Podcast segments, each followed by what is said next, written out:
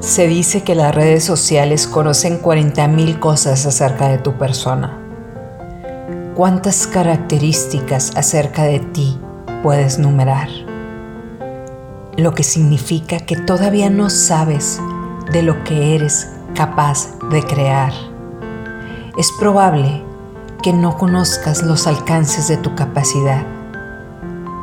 ¿Qué pasaría si te dieras la oportunidad de crear algo que no existe en el mercado? ¿Qué tendrías que perder si te otorgas la oportunidad de experimentar sobre los dones que crees que tienes y los que no? Te podría sorprender de los resultados de este experimento.